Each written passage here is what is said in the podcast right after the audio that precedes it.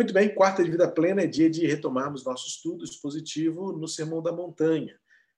É, fizemos agora, desaceleramos aqui na caminhada, nós vencemos o capítulo 5, iniciamos o capítulo 6, e quando chegou na oração, conhecida como oração do Pai Nosso, nós desaceleramos um pouco o nosso ritmo, é, diminuímos a velocidade, para agora explorar bem o que é conhecida como oração do Pai Nosso, e nós aqui adotamos a, o título dela como oração do discípulo, não é?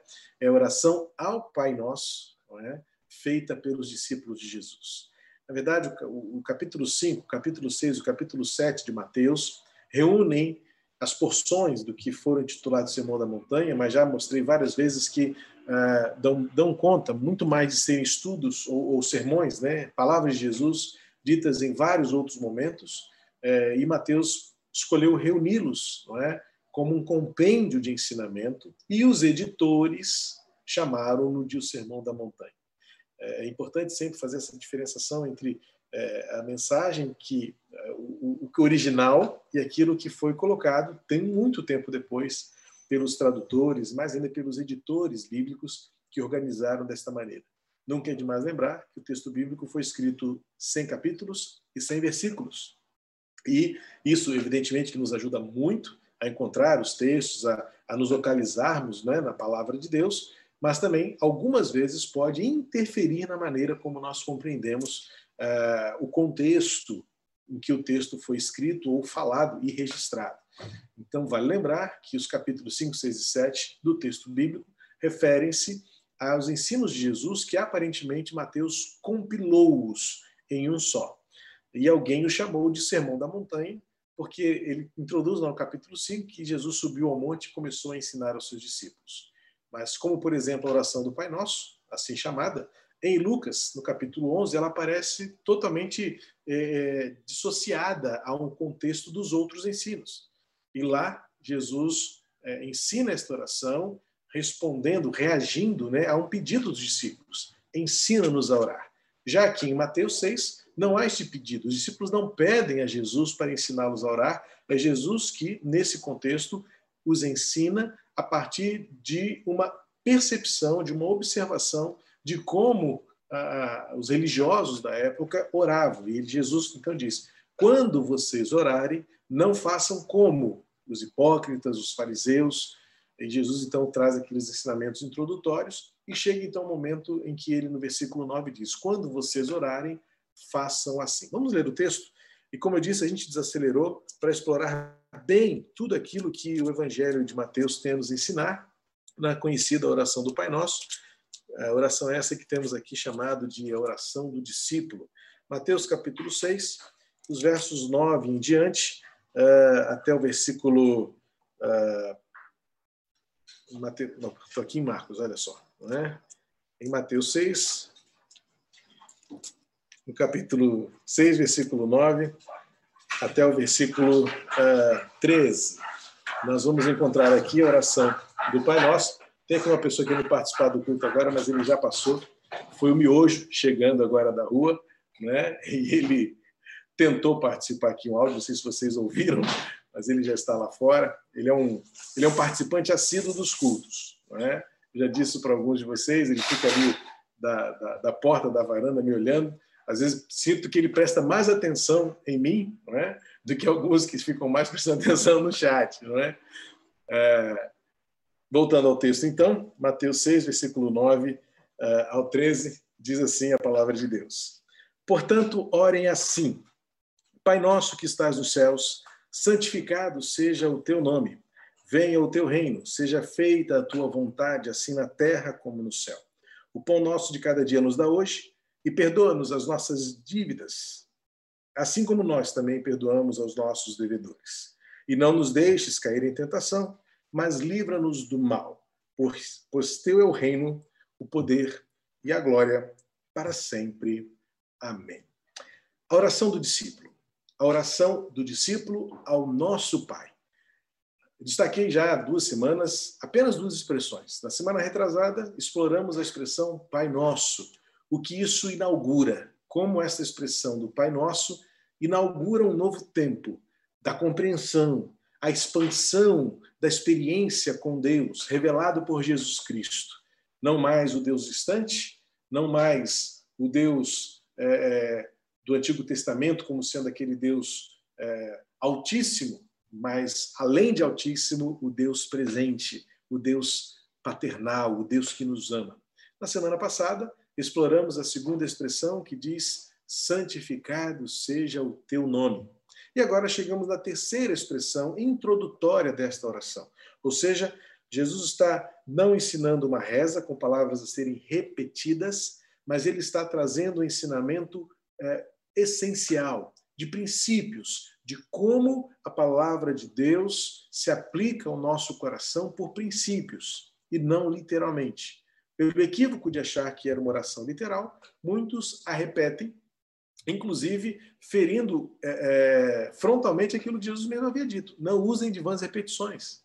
E ainda assim, alguns repetem essa oração como se ela fosse é, é formada por palavras mágicas e poderosas, quando, na verdade, a, o poder a, está na essência, a força e a experiência está no princípio estabelecido aqui.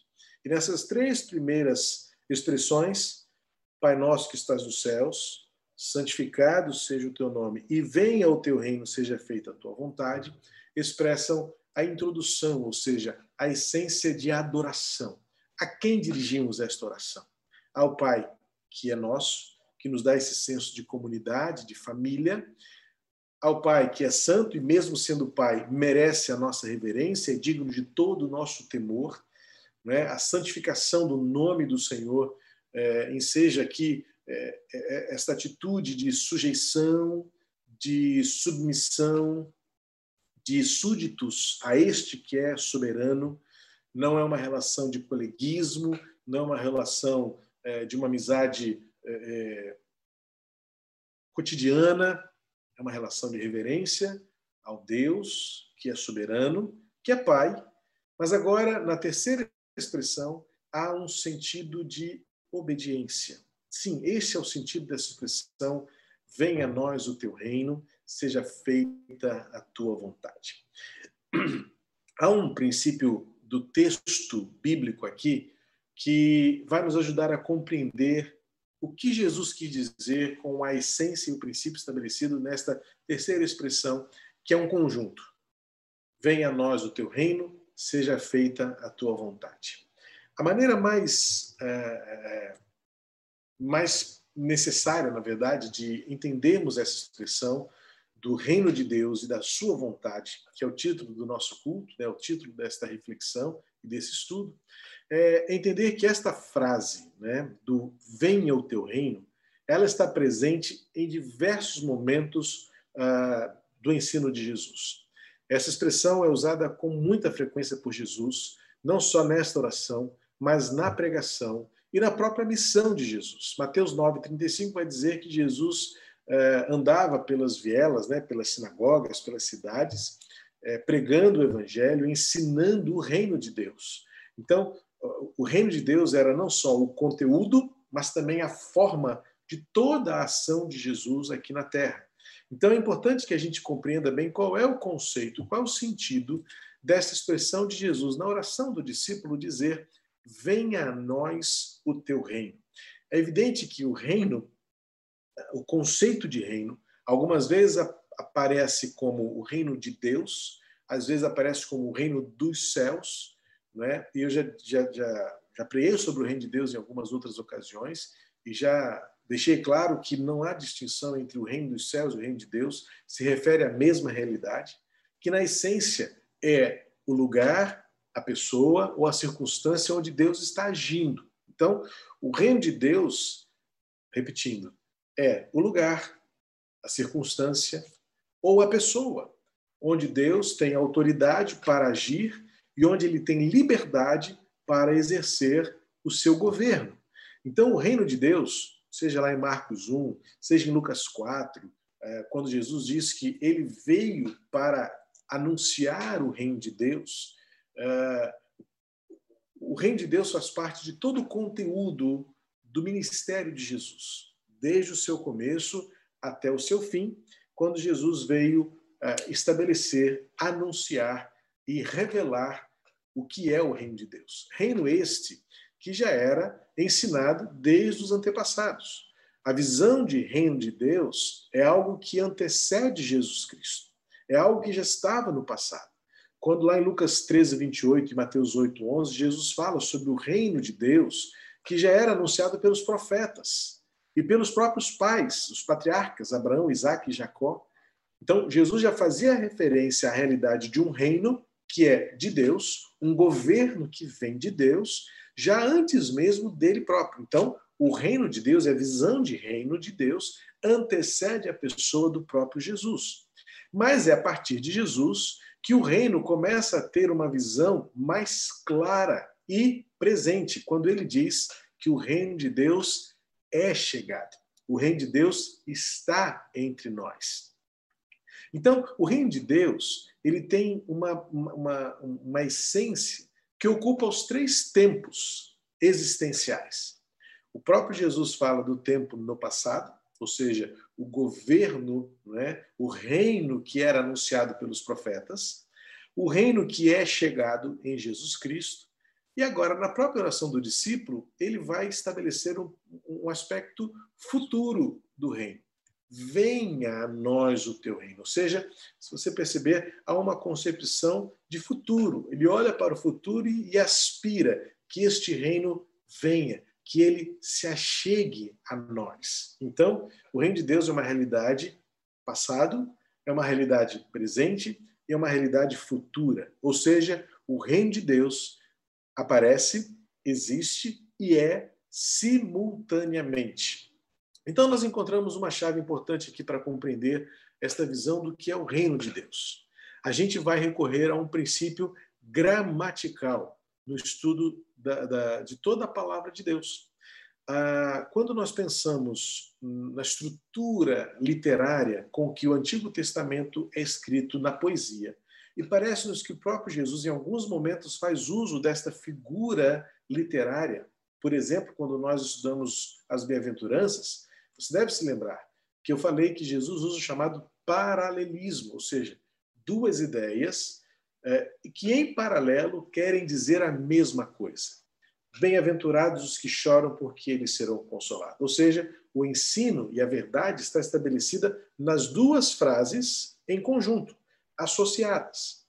É, isso está muito claro, por exemplo, na poesia hebraica, quando nós estudamos os provérbios. Quando você lê os provérbios, você vê claramente nos versículos assim enumerados duas ideias paralelas que conjuntas e juntamente trazem um ensinamento. Não é? é então, ensina a criança no caminho que ela deve andar, para que quando envelhecer nunca mais se esqueça dela. Então, este paralelismo, em que duas frases formam uma oração completa, é a chave para compreender esta terceira expressão da oração do discípulo dirigida ao Pai Nosso. Seja feita tua vontade.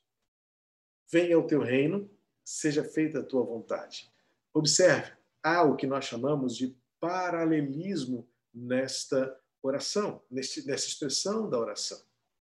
Se não, vejamos alguns exemplos que eu separei aqui que podem nos ajudar. Salmo 46.1, salmo bem conhecido, a gente canta isso de cor, diz Deus é nosso refúgio e fortaleza, auxílio bem presente nas tribulações. No original hebraico, esta frase, esta oração ou essa declaração está no formato paralelo. Deus é o nosso refúgio e fortaleza, auxílio bem presente nas tribulações. O que essas duas frases querem dizer? Que Deus nos socorre. Deus é o socorro, ele é a presença que nos ajuda. O Salmo 46, lá no versículo 7, diz assim: O Senhor dos Exércitos está conosco o Deus de Jacó é o nosso refúgio. Ou seja, o tempo todo, a visão desta figura literária do paralelismo nos ajuda a compreender que Jesus não está usando aqui duas ideias em separado. Venha a nós o teu reino, seja feita a tua vontade. Na verdade, ele está usando o paralelismo para nos ajudar a entender que a segunda explica, expande, amplia e define a primeira. Então, quando Jesus está orando, venha a nós o teu reino e seja feita a tua vontade, assim na terra como nos céus. Esta definição de reino de Deus, então, vai nos ajudar a compreender que o reino de Deus é o lugar na terra, é a situação na terra, é a circunstância na terra, é a pessoa na terra, onde a vontade de Deus se faz de maneira tão perfeita como é no céu. Então, veja, o que Jesus está querendo dizer nesta essência da oração, nessa terceira expressão introdutória da oração do discípulo, é que o reino de Deus é o cumprimento da vontade dele. Bom, isso nos leva a uma compreensão muito própria para os nossos dias. Porque, em geral, nós estamos tentando estabelecer o que nós chamamos de reino de Deus, de acordo com parâmetros, princípios e diretrizes de reinos deste mundo, de governos deste mundo. E muitas vezes o nosso esforço é tentar ajustar uma coisa a outra, sendo que elas, em geral, são nunca sociáveis. O reino de Deus não é o reino deste mundo, e muito menos o reino deste mundo é o reino de Deus. O reino de Deus, por essência, naquilo que Jesus está nos ensinando nesta oração do discípulo, na chamada oração do Pai Nosso, é que, como reino é uma realidade passada, presente e também futura ao mesmo tempo, ela nunca estará atrelada aos reinos deste mundo. Lembra de Isaías 6, quando Isaías viu o Senhor assentado sobre um alto e sublime trono. Lembra que contexto foi aquele? O ano em que morreu o rei Uzias. O rei deste mundo morreu, mas Deus continua assentado sobre o seu alto e sublime trono. Ou seja, este mundo, esta realidade, esse sistema é muito distante de uma realidade do trono onde Deus está assentado, a vontade de Deus. A consumação do reino de Deus é algo que se espera para um futuro ainda indefinido, ainda incerto, mas ao mesmo tempo convicto. Existe uma outra expressão dentro da teologia sistemática que nos ajuda bem a compreender como é que isso funciona. O reino de Deus é, mas ainda não. Eu sei que é, é, matematicamente é uma equação indis, é, é insolúvel. Como alguma coisa pode ser, mas ainda não é? O reino de Deus é assim. O reino de Deus ele já está estabelecido e revelado.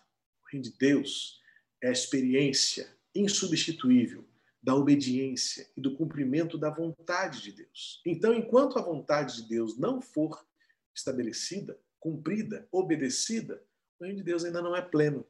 É por isso, então, que nós conhecemos o reino de Deus da forma como ele foi revelado por Jesus, como ele está apresentado nas páginas do Novo Testamento, completando aquilo que foi anunciado pelo Antigo Testamento, mas ela é, em essência, algo que ainda está aguardando se cumprir, porque nós ainda vivemos a imperfeição de um mundo decaído, movido pelo pecado, chafurdado no egoísmo, na corrupção, na luta, na guerra, no ódio, no desamor. E então a gente vê o quão distantes ainda estamos e vivemos desta que é a plenitude do reino de Deus, que é o fiel e completo cumprimento da sua vontade. Portanto, eu resumiria dizendo que o reino de Deus e estar no reino de Deus é a sua disposição em obedecer à vontade de Deus, em fazer o propósito de Deus se cumprir na sua vida. É sujeição, é submissão. Então, quando Jesus está nesta oração do discípulo, ensinando-nos a orar, seja feita a tua vontade, desde que venha o teu reino sobre a terra, assim como é nos céus, é orar para que o reino se estabeleça por uma submissão total da nossa vontade à vontade de Deus. Não é fácil, porque muitas vezes a gente pode dizer, como filhos, dizemos aos nossos pais, e muitas vezes já dizemos que obedecemos porque, de alguma forma, não temos por onde fugir. Talvez algumas vezes, quando nós dizemos assim, seja feita a tua vontade, isso esteja, essa afirmação esteja impregnada de uma, de uma experiência derrotada, de, de resignação. Ou seja, eu não posso fazer nada mesmo, eu aceito a vontade de Deus porque não tem outro remédio, mas não é uma entrega cultual. Muitas pessoas podem até dizer, seja feita a tua vontade, naquela atitude quase rebelde, assim, ah, faz como você quiser mesmo porque eu não estou nem aí. Sim, é possível alguém dizer desta maneira em suas orações e não estar é, essencialmente transbordando de sentimento e atitude de adoração, de sujeição e submissão. Porque entendeu que já que eu não posso lutar contra a vontade de Deus, então deixa ele fazer como ele quiser. Mas saímos deste ambiente amargurado, ressentido, magoado, porque no fundo, no fundo, nós queríamos que a nossa vontade prevalecesse. A afirmação de Jesus de venha a nós o teu reino, seja feita a tua vontade, ela está alinhada e ela está submissa e sujeita a um amor perfeito e uma confiança absoluta de que Deus sabe o que faz e ele tem sempre o melhor. Dito isso, então, acredito que as nossas orações precisam ser introduzidas por uma antecipada submissão à vontade de Deus. É evidente que podemos dizer a Deus o que sentimos. É evidente que podemos abrir e rasgar o nosso coração diante do Senhor. Eu já dei aqui vários exemplos de outras ocasiões de personagens bíblicos reais que disseram para Deus seus sentimentos, suas emoções, suas tristezas, que rasgaram seus corações em queixas diante de Deus. Mas que o final da história sempre é um final de submissão e sujeição, porque na caminhada aprenderam que a melhor atitude é entregarem-se. Que a melhor atitude é sujeitarem-se à vontade de Deus, confiando que, ainda que seja diferente da minha vontade, a vontade de Deus será fruto do seu conhecimento e do seu amor. Portanto, são esses os dois pilares que sustentam a vontade de Deus em minha vida. É saber que Ele conhece todas as coisas, Ele vê o futuro, Ele sabe bem o que está por vir. Jesus, quando estava lavando os pés dos seus discípulos, proferiu palavras poderosas que nos ajudam a compreender a dimensão e a grandeza da soberania e do conhecimento de Deus e da sua sabedoria diante das circunstâncias. Quando Pedro resistiu a que Jesus lavasse seus pés, Jesus interpelou e disse: O que eu faço hoje você não entende, mas entenderás. Ou seja, haverá o dia em que os céus se descortinarão, as nuvens se abrirão e conseguiremos contemplar. Lembra a própria oração, ou a canção, por assim dizer, do amor que Paulo entoa em 1 Coríntios 13?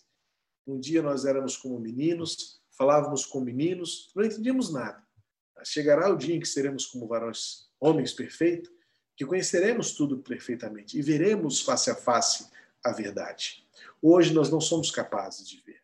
Então, quando a nossa oração é introduzida por uma atitude de submissão e vir o reino de Deus, clamar pelo reino de Deus, é ao mesmo tempo sujeitarmos-nos ao seu governo e dizer que a vontade de Deus deve ser feita a despeito da nossa. Baseado em quê? Em dois pilares essenciais na confiança de que Deus sabe tudo, todas as coisas. Ele é especialista. Ele sabe o que faz. Ele faz melhor. Ele faz do melhor jeito. É como você que tem um carro enguiçado e você até acha que sabe o que está acontecendo, mas você precisa de um especialista para consertá-lo. É assim a nossa vida também. Muitas vezes a gente até pode dar algum pitaco, mas é melhor sempre deixar que o especialista tome as rédeas da situação e ele corrija o rumo, ele corrija o mecanismo e ele faça o que ele melhor sabe fazer, consertar. E em se tratando de vida, em se tratando de mundo, de universo, de criação, Deus é o que sabe todas as coisas. Então, quando nós dizemos seja feita a tua vontade, é estarmos seguros de que a sabedoria de Deus se faz real e a gente diz então com muita resignação: está bem, faça o que for melhor, Senhor. Tu és o especialista e eu confio em ti. No conhecimento, no cuidado, naquilo que Deus sabe que está lá no futuro e ele já está no futuro.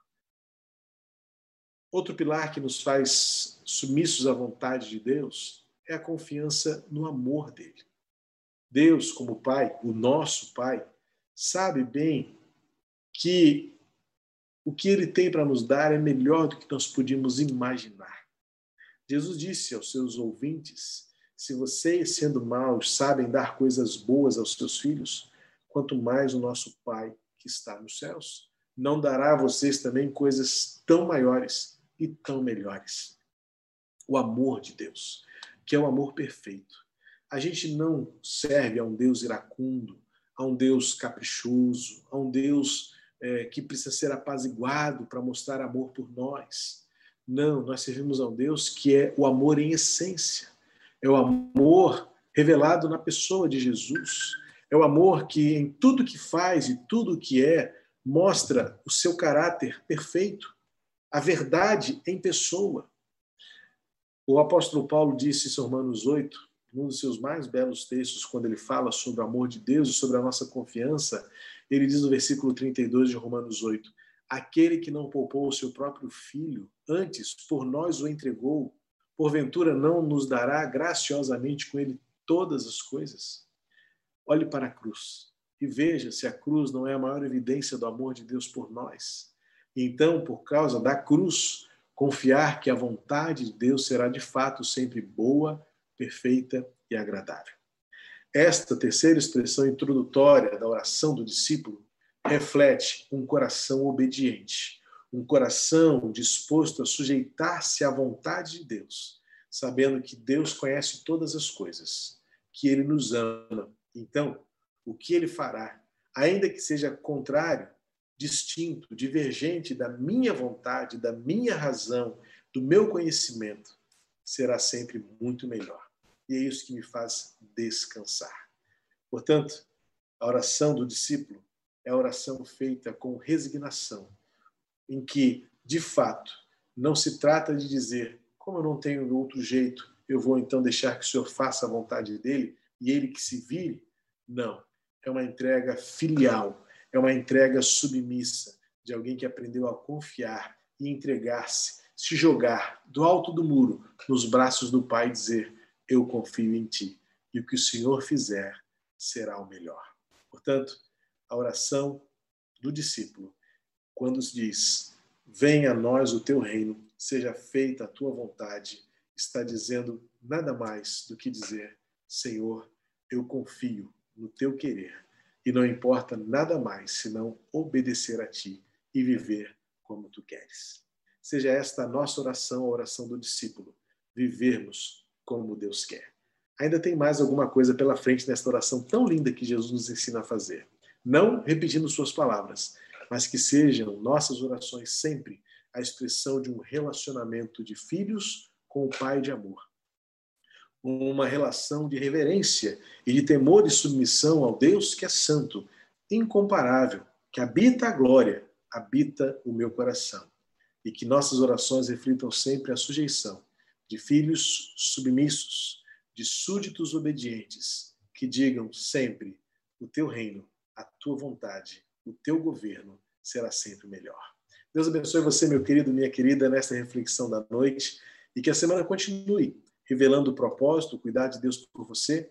E se Deus assim permitir, estaremos juntos novamente no domingo, celebrando o amor do Senhor, longe dos olhos, mais perto do coração. E fique atento porque teremos algumas novidades sendo trazidas aí de atividades, congressos, realizações que nossa igreja realizará. Sempre dizendo como o Senhor nos ensinou a orar. Seja feita a tua vontade, assim na terra como nos céus. Que o Senhor nos abençoe, que o Senhor guarde você em nome de Jesus. Pai querido, obrigado por esta noite, por este tempo de compartilhamento, de transmissão da tua palavra.